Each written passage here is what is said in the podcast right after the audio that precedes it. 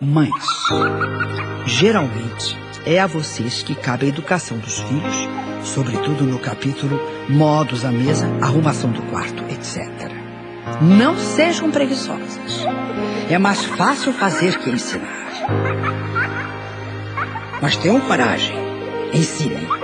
E comecem cedo para que os bons hábitos se tornem uma segunda natureza e não um procedimento para se ter só na frente das visitas. Seja rigorosa. Eles vão te odiar, às vezes. Você vai querer esganá-los frequentemente. Faz parte entre as pessoas que se amam. Mas um belo dia alguém vai dizer o quanto seu filho é educado, prestativo, gentil, querido. Você vai desmaiar de surpresa e felicidade.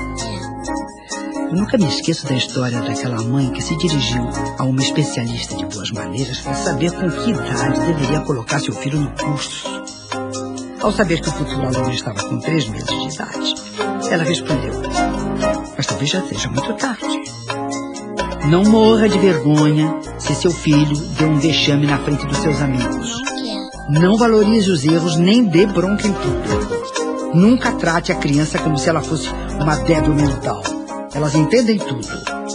Use sempre um bom vocabulário. Isso aumenta a capacidade linguística das crianças. E não fique para morrer de culpa se algum dia precisar frustrar seu filho, tipo promessa que não pôde ser cumprida, etc.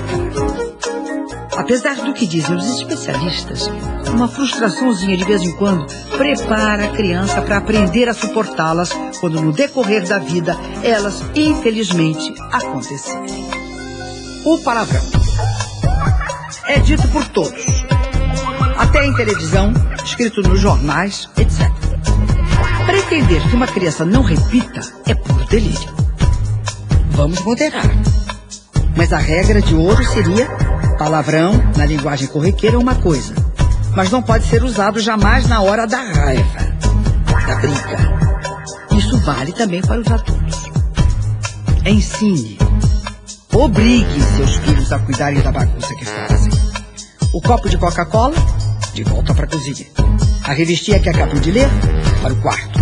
Os milhares de papeizinhos de bis, amassar e jogar no cinzeiro. A lista não tem fim, porque a imaginação de uma criança para instalar o caos onde quer que esteja é também infinita. Alguns mandamentos. Não sair para se servir correndo na frente dos outros. O ideal, aliás, seria que as crianças, até uma certa idade, fizessem as refeições antes dos adultos, com as mães ali ao lado, patrulhando as boas maneiras. Não deixar cair um grão sequer na mesa não encher demais o prato. A fome no mundo, etc, etc.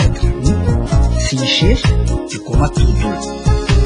A partir dos cinco anos, não cortar a carne toda de uma vez. Cinco? Talvez eu tenha exagerado. Sete. Não misturar carne com peixe, macarrão com farofa, etc. Isso é cultura. Pedir licença para se levantar quando a refeição terminar pode alegar que precisa estudar. Para evitar aquela tortura de ficar na mesa até a hora do café. Um suplício. Não bater a porta do quarto com estrondo, nem quando brigar com o irmão. Só gritar se for por mordida de cobra. Ficar mudo, estático, dentro do elevador. Não chamar a amiga da mãe de tia. Aliás, não chamar ninguém de tia, a não ser as tias de verdade. E só, para deixar bem claro, tia Rosina, tia Helena, nunca tia só. Eu adoro bebês. Quando começa a idade da correria, eu confesso que já adoro um pouco menos. Eu tenho que dizer isso bem baixinho para não ofender as mães. Vamos então falar dessa fase sublime. Elas gostam de passar no espaço de 15 centímetros que existe entre o sofá e a mesa. Brincam de pique numa sala de dois por três. Colocam a cadeira na frente da televisão. Se penduram nos lustres. Pintam as paredes da sala. O teto, etc, etc. E tudo aos gritos. Eu penso que esta talvez seja a fase de maior energia do ser humano. Ah, é a idade da guerra dos travesseiros, das almofadas que vão pela janela. Jovens pais adoram. essas traquinagens. Tudo bem. Mas não ache estranho se um de seus amigos não curtir tanto quanto você essa fase tão adorável dos seus filhotes. Crianças são difíceis mesmo. É preciso muita paciência para aguentar o que elas frequentemente aprontam. Mas as crianças crescem. E um dia querem trazer a namorada para dormir em casa. Dinheiro para o motel só se você der. Então o que fazer? Claro, a gente compreende a situação, mas, francamente, ter que cruzar no corredor com a gatona despenteada, que a gente mal conhece, de camiseta e escova de dentes na mão, talvez perguntando: Tia, dá para me emprestar uma escova de cabelo? Ok, dá. Tá. Mas e se você tem três filhos? Vão ser três gatonas? Acho que eu liberaria a casa nos fins de semana e iria dormir no sofá da casa da minha mãe, uma amiga, no banco da praia, deixando a garotada à vontade. Eles e eu numa boa. Mas só até domingo às 19 horas, nem um minuto a mais. E mesmo os filhos mais modernos costumam ser caretésimos em relação às suas próprias mães. Portanto, vá anotando. Na frente dos filhos, mãe não namora, não toma mais de um drink, não fala que acha o Jack Bridges um tesão. Perdão.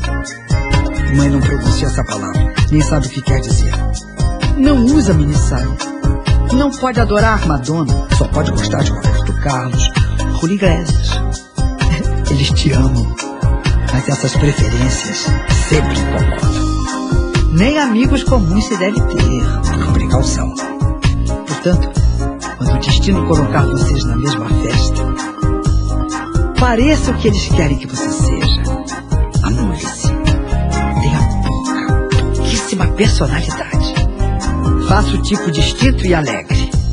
Se possível, use uma peruca grisalha. Seja discreta e assexuada. Tenha poucas opiniões. Se enturme com os mais velhos e trate os mais jovens como se fosse assim uma tia simpaticona. Nada mais. Ria das histórias deles e não conte nenhuma sua. Mãe não tem passado. Só fale de receitas, crianças, se ofereça para levar um vestido na costureira para consertar, tenha bons endereços para fornecer, dicas de cozinha. Conte como era o mundo do seu tempo. Seus filhos vão adorar. E depois dessa festa, vá correndo tomar um uísque duplo no bar do Guncho para não ter um infarto. Em compensação, na frente dos netos, faça tudo o que não deve e muito mais.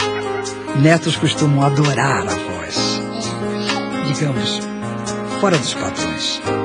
É que eles sabem que vão poder contar com elas como fortes aliadas nas crises de caretice dos pais. Cruel? Não. Apenas verdade. E mais. Isso é que faz o equilíbrio